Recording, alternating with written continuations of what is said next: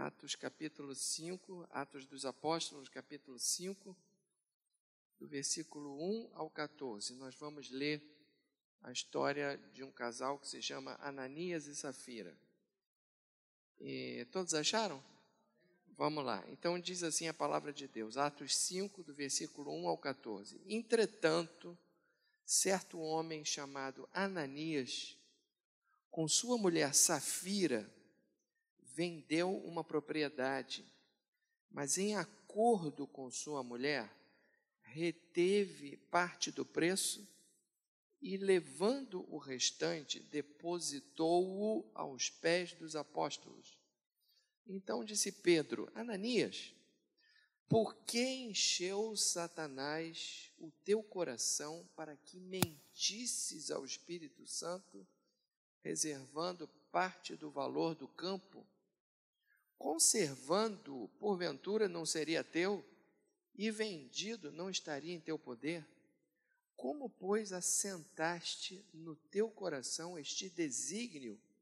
Não mentiste aos homens, mas a Deus. Ouvindo estas palavras, Ananias caiu e expirou, sobrevindo grande temor a todos os ouvintes. E levantando-se os moços, co cobriram-lhe o corpo e, levando-o, o sepultaram. Quase três horas depois, entrou a mulher de Ananias, não sabendo o que ocorrera, então Pedro, dirigindo-se a ela, perguntou-lhe: Dize-me, vendestes, portanto, aquela terra? Ela respondeu: Sim, portanto. Tornou-lhe Pedro e lhe disse: Por que entrastes em acordo para tentar o Espírito do Senhor? Eis aí a porta os pés dos que sepultaram o teu marido, e eles também te levarão. E no mesmo instante caiu ela aos pés de Pedro e expirou. Entrando os moços, acharam-na morta e, levando-a, sepultaram-na junto do marido. E sobreveio grande temor a toda a igreja e a todos quantos ouviam a notícia destes acontecimentos. Muitos sinais e prodígios eram feitos entre o povo pelas mãos dos apóstolos, e costumavam todos reunir-se de comum acordo no pórtico de Salomão. Mas dos restantes, ninguém ousava ajuntar-se a eles, porém o povo lhes tributava grande admiração, e crescia mais e mais a multidão dos crentes, tanto homens como mulheres, agregados ao Senhor. Oremos. Senhor, nosso Deus e nosso Pai, nós estamos aqui diante da tua palavra, tua santa palavra, que foi inspirada não por homens, mas inspirada pelo teu Santo Espírito, escrita por homens, mas inspirada pelo Espírito Santo. Mas nós te pedimos que esse mesmo Espírito que inspirou o evangelista São Lucas a escrever essas coisas todas, seja o mesmo Espírito que nos inspire a tirar agora desse texto o ensinamento que é próprio para nós nesse dia de hoje. Nós te pedimos em nome de Jesus. Amém. Nós estudamos hoje de manhã com o pastor Geraldo a, a história de um farsante que mentiu e morreu como resultado da sua mentira. E agora nós temos um casal que também mentiu e morreu. Onde você quer chegar com isso, pastor? Vamos começar desde o início. Alguns dias atrás, eu recebi no WhatsApp um print. Sabe o que é um print? Quando você é, faz uma gravação do, do que está na tela do seu celular. De, um, de uma conversa num grupo de pessoas não crentes. E nesse print havia, logo no início, a foto de uma mulher Sabe essas mulheres que passam a, a vida inteira na academia e tomam anabolizantes e ficam com os músculos assim, que nem homem? Uma mulher, assim, com umas pernas roliças e um corpo, assim, escultural, com uma, não vou nem dizer mini saia, com uma micro saia, com um microfone na mão, assim como eu estou agora, um microfone que nem esse. Atrás você via um baterista, e tudo dava a entender que essa mulher estava dentro de uma igreja. Então você veja só, uma mulher com uma, um corpo assim escultural, uma mulher com uma micro saia e cantando supostamente na igreja, né? Show não era. Show não era, porque porque normalmente show você tem toda uma uma parafernália de eu sou músico, eu entendo disso. Então tudo dava a entender que era uma igreja. E aí vinham os comentários ali embaixo. Quais eram os comentários? Um dizia assim: Vou virar crente. Aí o outro dizia assim: Vou me converter. Aí o outro dizia assim: Duvido que essa piriguete seja pastora. Aí o outro dizia assim: Quero ir nessa igreja. Onde que é essa igreja? Aí o outro dizia assim: Ah, é lá em Irajá. Estavam afim de ir lá na igreja para ver porque no print estava ali escrito que essa mulher, com esses trajes sumários, era pastora. Aí você vai dizer assim, mas isso deve ser fake. É verdade, pode ser que seja fake. Pode ser. Nós estamos na era das fake news, é muito provável, eu não vou dizer muito provável, mas é possível que isso seja fake. É possível. Eu não sei se essa moça é pastora ou não, eu não sei se essa igreja existe ou não. Na minha intuição, talvez ela não seja pastora, pode ser que ela faça parte de um grupo de louvor, pode ser, porque o ambiente ali realmente parecia uma igreja. Mas, independente disso ser verdade ou não, só o comentário, o, aquele comentário ali no, no grupo do WhatsApp, aquilo ali já para nós, aquilo ali para nós já é uma derrota. Por quê? Porque ao olhar do pessoal de fora, aquilo ali, se aquilo ali é verdade ou não, a gente não sabe, mas é uma coisa verossímil. O que, que quer dizer a palavra verossímil? É plausível, é possível de acontecer. E somente o fato de que isso seja possível acontecer para nós é uma derrota. É uma derrota. Você veja assim, existem duas hipóteses: que isso tenha acontecido, e a segunda hipótese é que isso não aconteceu, mas é plausível acontecer.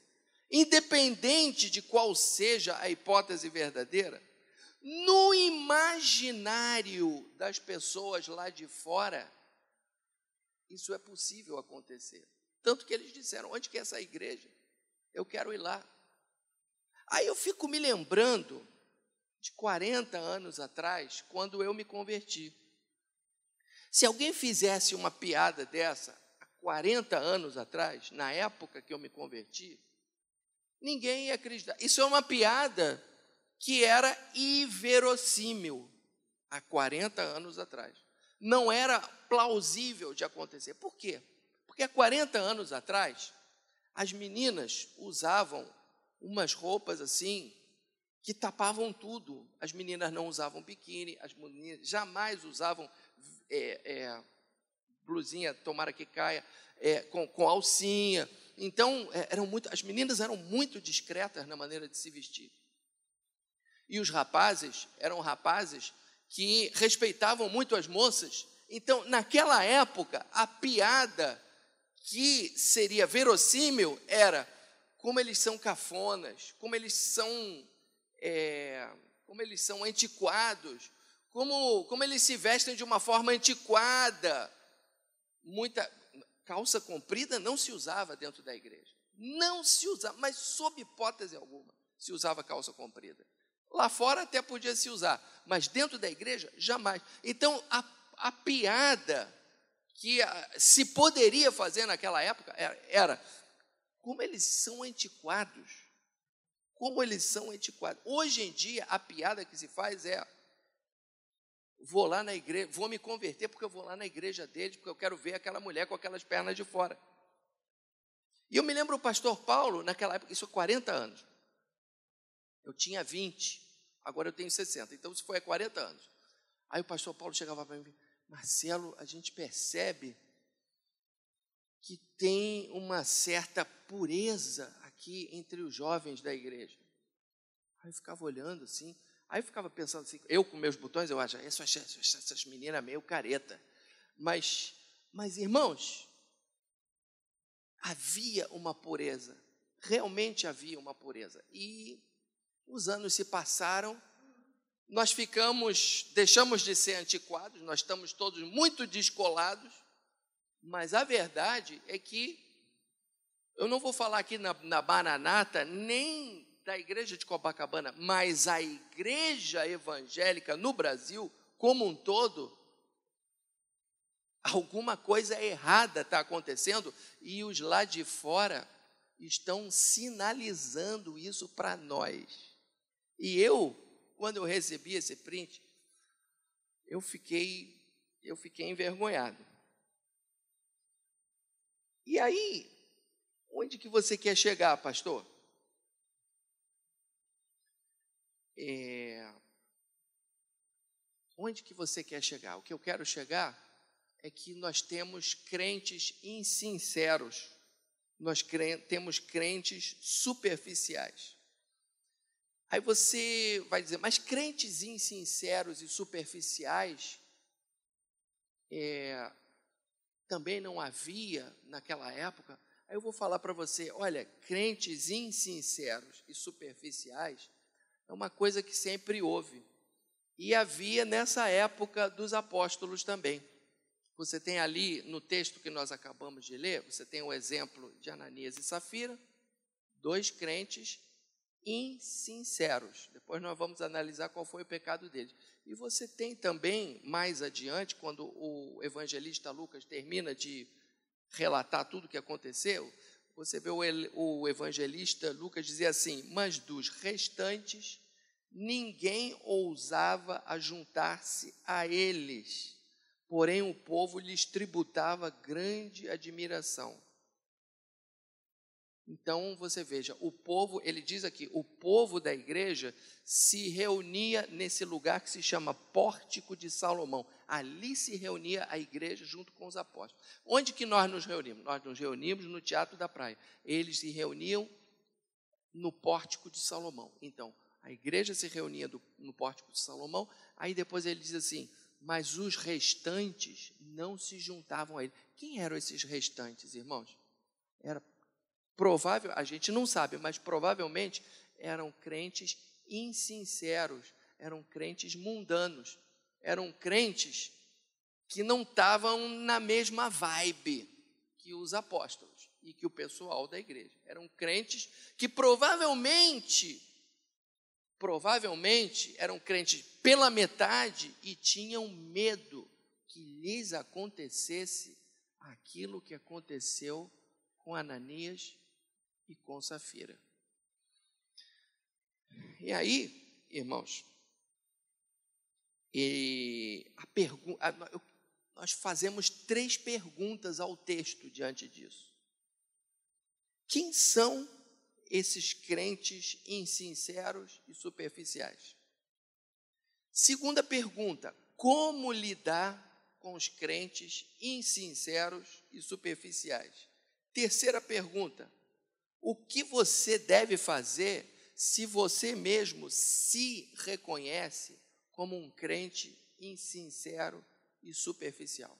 O nosso tema é crentes insinceros e superficiais. Então a primeira pergunta é: quem são eles? Então, aqui no texto nós já falamos. São Ananias e Safira e esses tais restantes. Aí vamos analisar a coisa de, direitinho qual foi o pecado desse Ananias e dessa Safira. É, é preciso a gente explicar a coisa bem direitinho. Naquela época, o, o pessoal estava tão assim tocado pelo poder de Deus, assim como vocês trazem esses mantimentos aqui, eles faziam mais, eles iam além. Eles traziam tudo que eles tinham, eles traziam, eles vendiam uma propriedade e traziam o dinheiro e depositavam. Está escrito lá, hein? Depois você pega o livro de Atos e, e, e checa lá. e traziam o preço da venda aos pés dos apóstolos. Para você ver que o pessoal que tinha um comprometimento com Jesus e com a igreja, que nós não chegamos nem no dedo mindinho. Mas isso era uma coisa absolutamente espontânea e voluntária, eles faziam aquilo porque eles queriam. Aí chega esse Ananias em conluio com a sua mulher, e aí eles falam assim: nós vamos vender também uma propriedade, nós vamos ficar com uma parte do dinheiro e o restante nós colocamos ali ao pé dos apóstolos. Qual foi o pecado deles? Foi reter uma parte do preço? Não. Eles poderiam ter retido uma parte do preço, aliás, eles nem eram obrigados a vender. O pecado deles foi que eles mentiram. Eles disseram que tinham entregado tudo, quando na verdade eles só tinham entregue uma parte. Ou seja, eles queriam ficar bem com os apóstolos, mas ao mesmo tempo eles amavam demais o dinheiro. Então eles queriam as duas coisas. Eles queriam ficar bem com a igreja, ficar bem com Jesus, ficar bem na fita, mas eles também amavam demais o dinheiro. Amavam demais o dinheiro. Esse que foi o problema deles. Tá dando para entender, irmãos? Vocês estão me acompanhando? Então fala assim, amém, estou entendendo. Vocês estão muito calados, hein? Porque é uma história meio chocante, não é, não é verdade? É uma história chocante. É uma história, essa história aqui é uma história chocante, irmão. É uma história horrível. É uma história horrível. Como é a história que o pastor Geraldo leu hoje de manhã. Uma história horrível. Mas que tem uma, um ensinamento tremendo. Então, esse que foi o problema deles. E depois aparecem esses restantes aí. Então você veja, tinha um povo da igreja que se reunia no Pórtico Salomão, tinha os judeus não convertidos, que a Bíblia diz que lhes tributavam uma grande admiração. Quer dizer, o povo lá de fora, os judeus não convertidos, tributavam admiração à igreja, e tinha também os restantes. Quem são esses restantes? Era o pessoal que era pelar, pecar. Como é que é? Crente Raimundo, né? São Raimundo. Um pé na igreja e um pé no mundo. É o, é o crente devoto de São Raimundo. Isso é piada também de 40 anos atrás. Né? Então, esse pessoal tinha medo. Vai lá que eu chego, vai que eu chego lá e eu também vou morrer, que nem Ananias e Safira. Eles não queriam. E aí você vai, mas quem são que é esse pessoal nos dias de hoje, pastor? Ah, tá assim, ó. Quer ver, ó? É o pessoal que simpatiza com o evangelho, mas não assume compromisso com Deus. Tá assim, ó. São os amigos do evangelho. É o pessoal que se sente bem na igreja, mas não quer largar as coisas do mundo, não, que nem Ananias e Safira. Ele se sente bem, mas fala para ele largar o pecado, ele não quer largar o pecado, mas continua vindo à igreja. É o pessoal que ama Jesus, mas também idolatra o dinheiro, que nem Ananias e Safira. Irmãos, se a gente ama Jesus, a gente não pode amar Jesus e amar o dinheiro.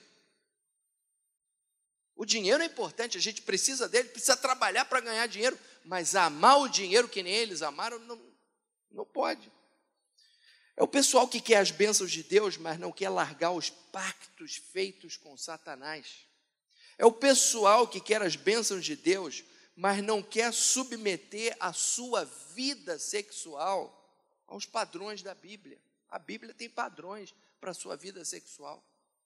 E o sexo, assim como o dinheiro, é um dos pilares do mundo de hoje. E o pessoal mexeu ah, daí, nessa área e não mexe, não. Eu quero, me sinto bem na igreja, quero ir na igreja, mas nessa área não mexe, não. É o pessoal que acha que aceitar Jesus como Salvador é o mesmo que trocar de religião. Não é trocar de religião. Não é trocar de religião. É o pessoal que usa o evangelho ou a igreja para se autopromover. Tem muito pastor aí querendo se autopromover. É o pessoal que mistura evangelho e política. É o pessoal que quer Jesus, mas pratica mentira. Mentiroso não entra no céu, não. Não entra no céu. É a Bíblia que fala isso, que de, fora ficarão os mentirosos. Se você pratica mentira, é melhor parar. É melhor parar. É o pessoal que coloca a sua tradição religiosa acima da palavra de Não, mas na minha tradição não é assim. Não, mas a palavra não diz. É o pessoal que é crente só de fachada e vive uma vida desastrosa, dando mau testemunho, melhor que nunca falasse que era evangélico. É o pessoal que é ouvinte da palavra, mas não é praticante. Esses são os crentes insinceros, superficiais, nos dias de hoje. Segunda pergunta: como lidar com eles? Ó, nós já vimos aqui que o texto fala de Ananias e Safira e fala também desses restantes aí, que não se achegavam à igreja. Provavelmente por medo que lhes acontecesse o mesmo que aconteceu com Ananias e Safira. O que que os apóstolos fizeram para lidar com essas pessoas, com esses restantes aí? O que que os apóstolos fizeram? Você vai ficar chocado com a minha resposta. Sabe o que, que eles fizeram? Nada. Eles não fizeram nada. Eles só fizeram aquilo que eles já estavam fazendo, que era pregar o Evangelho e se santificar. E o resto, sabe quem fez? Foi Deus. O resto, quem fez, foi Deus. Eles não fizeram nada. E olha, e olha o resultado: ó, muitos sinais e prodígios eram feitos entre o povo pelas mãos dos apóstolos, e crescia mais e mais uma multidão de crentes, tanto homens como mulheres agregados ao Senhor. Ou seja, eles não tinham tempo para perder com gente insincera, com gente problemática. Era Deus quem lidava com essa gente. No, no caso aí de Ananias e Safira, o que, que os apóstolos, o que, que Pedro fez? Pedro não fez nada. Ele só disse: Ó, oh, você mentiu para o Espírito Santo e aí, por ação exclusiva do Espírito Santo, os dois, aqui está escrito que os dois expiraram. Pedro não fez nada, ó, você mentiu contra o Espírito Santo. E aí, sobre a igreja, caiu um verdadeiro temor.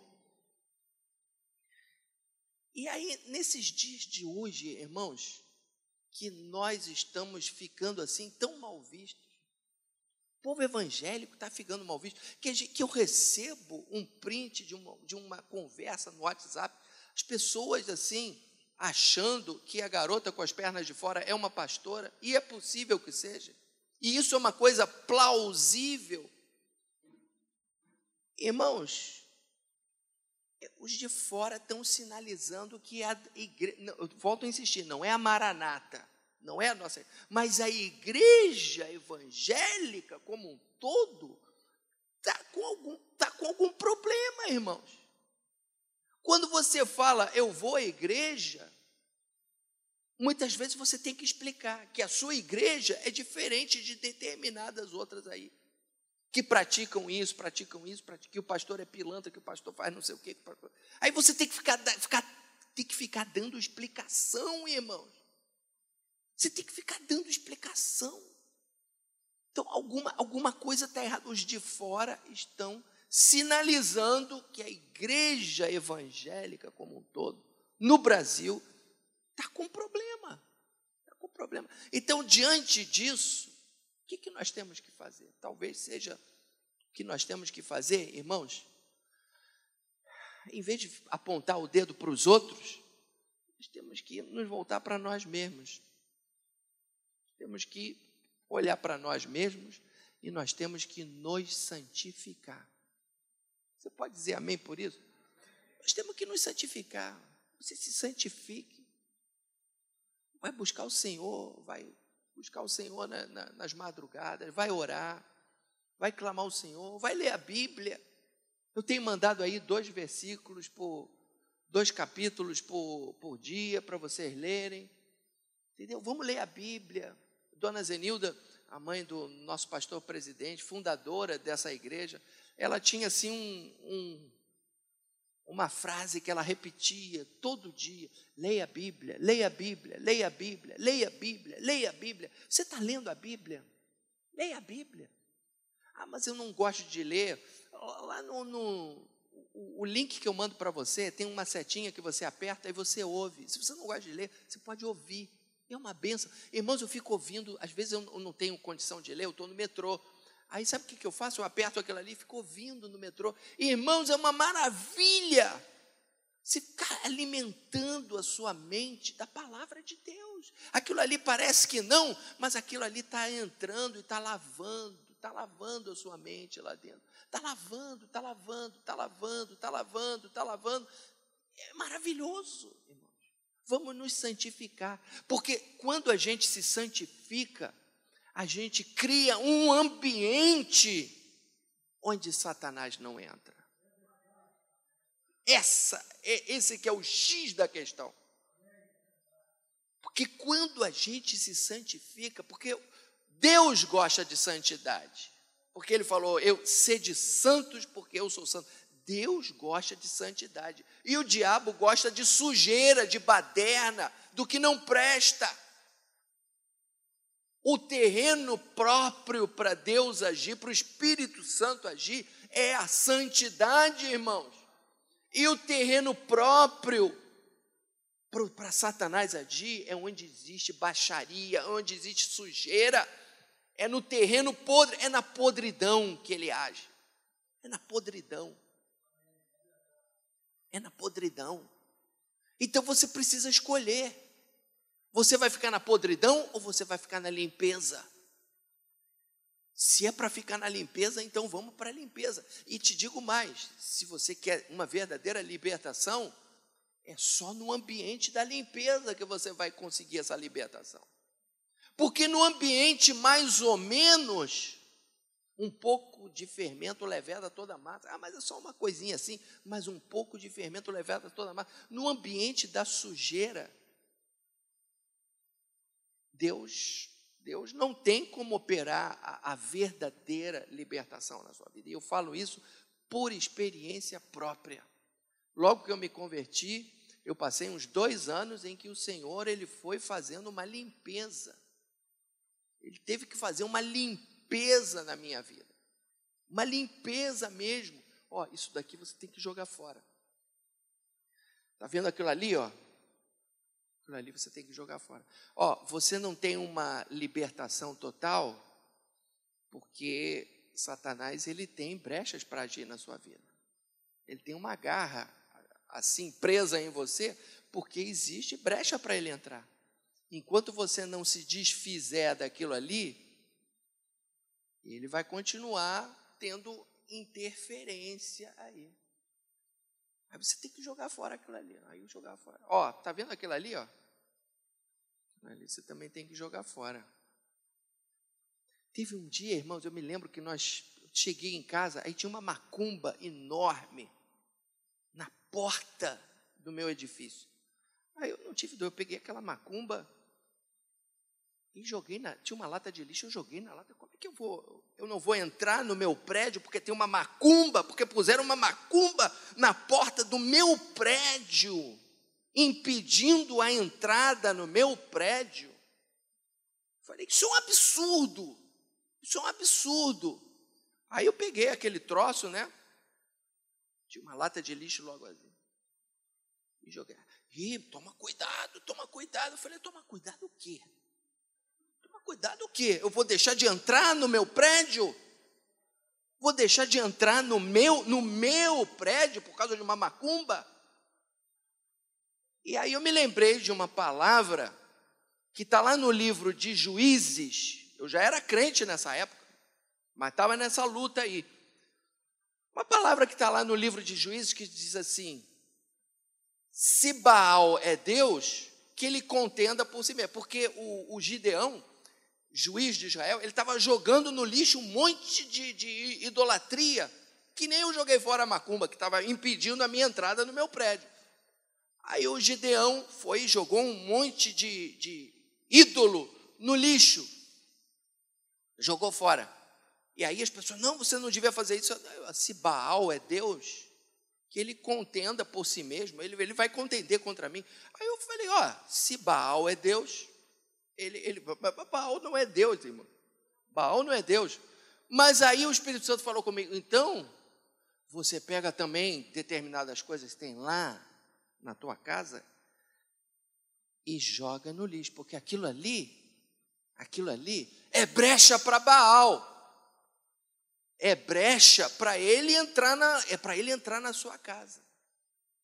É porque se você realmente se santificar, se você jogar fora essas coisas, aí sim você vai, eu vou realmente poder mudar a sua sorte, que nem está lá no Salmo 123, 126. Aí eu fui, depois daquilo eu fui, joguei mais um monte de coisa fora, irmãos. E é assim, e é assim. É, então, voltando aqui à nossa pergunta, como lidar com os crentes insinceros e superficiais? Eu tenho que me santificar. Você tem que se santificar, a igreja tem que se santificar. Se nós nos santificarmos, irmãos, guardarmos os nossos olhos, guardarmos as nossas mãos, guardarmos os nossos lábios, alimentarmos a nossa mente daquilo que é santo, daquilo que é puro, daquilo que é bom, nós criamos aqui um ambiente, aqui e na sua vida particular, um ambiente impenetrável para Satanás. Impenetrável. Ele fica só do lado de fora, ele fica rodando como um leão, mas ele não tem, ele não tem como interferir aí na tua vida, não tem não. Ele não está com essa bola toda. Não está com essa bola toda. Ele fica em ao derredor. A palavra de Deus diz que ele está ao derredor, buscando ao derredor. Agora entra, o maligno não lhe toca. Só se Deus der autorização por algum motivo que está lá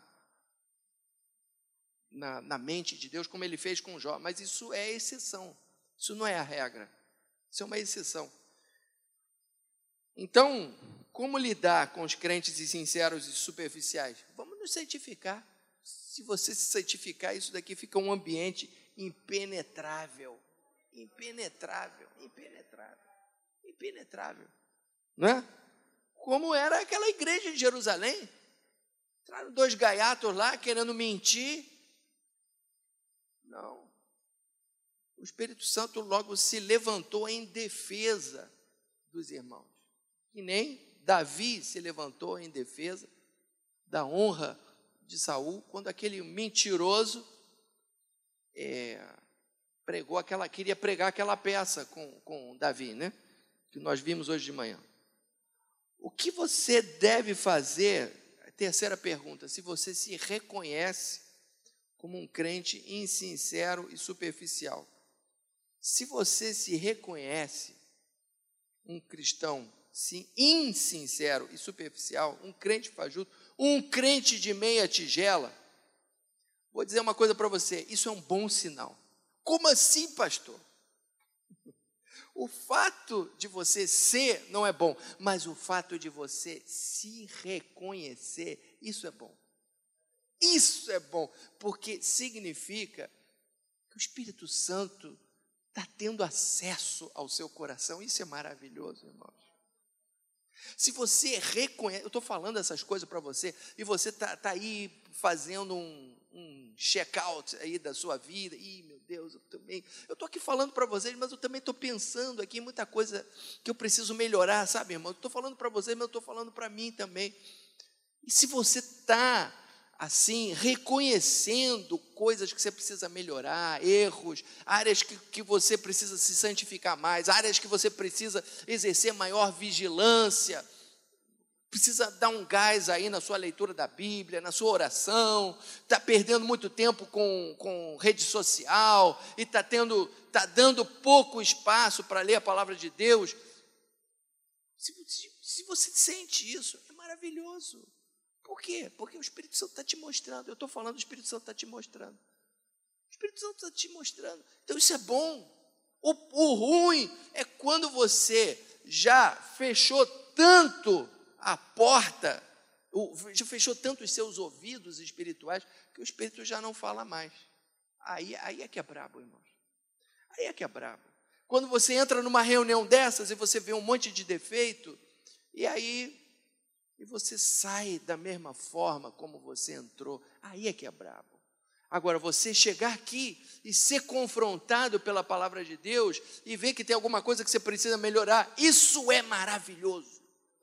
Isso é maravilhoso. E aí você sai daqui com o propósito de, de melhorar algumas coisas que você tem que melhorar, e eu também tenho que melhorar algumas coisas. Isso é maravilhoso, irmãos.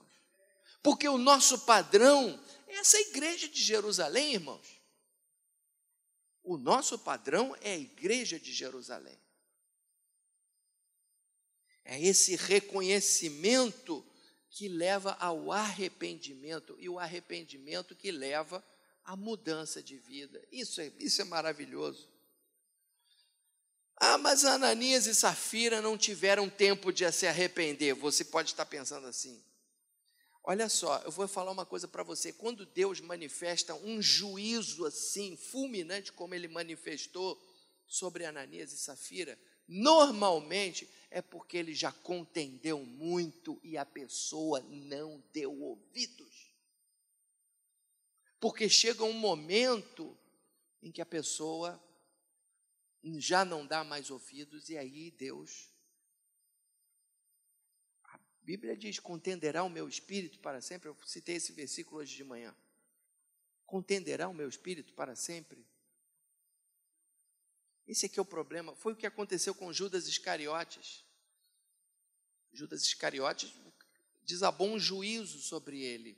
Mas a gente sabe na Bíblia que ele era ladrão, que ele roubava, que ele vivia nessa prática, apesar de estar do lado de Jesus. Então, irmãos, por que então, por que então continuar abusando da graça de Deus? A gente fala, é tudo pela graça. Fomos alcançados pela graça, é verdade. Estamos aqui pela graça, é verdade. Você veio aqui atraído pela graça de Deus, é verdade. Mas nós não vamos abusar da graça de Deus. Nós não podemos. E não podemos tomar em vão a graça de Deus. Você não precisa ter a mesma sorte que Ananias e Safira. Você não vai ter a mesma sorte que Ananias e Safira, porém saiba, de Deus não se zomba. Se você quer se santificar, santifique-se ainda, diz a palavra de Deus. Se você quer se sujar, se suje, mas não tente fazer as duas coisas, porque não vai dar certo. O ambiente da sujeira é o ambiente em que floresce tudo aquilo que é ruim, é o ambiente próprio para Satanás e toda perversão e tudo que é ruim. E o ambiente da santidade é onde é um ambiente onde age o espírito do Senhor e é maravilhoso a gente ver isso, a gente constatar isso. E se você quer uma libertação completa, olha, não é fácil. Eu passei por isso. A gente precisa romper com as coisas do passado e a gente precisa romper com aquilo que, nós, que nos prende à sujeira.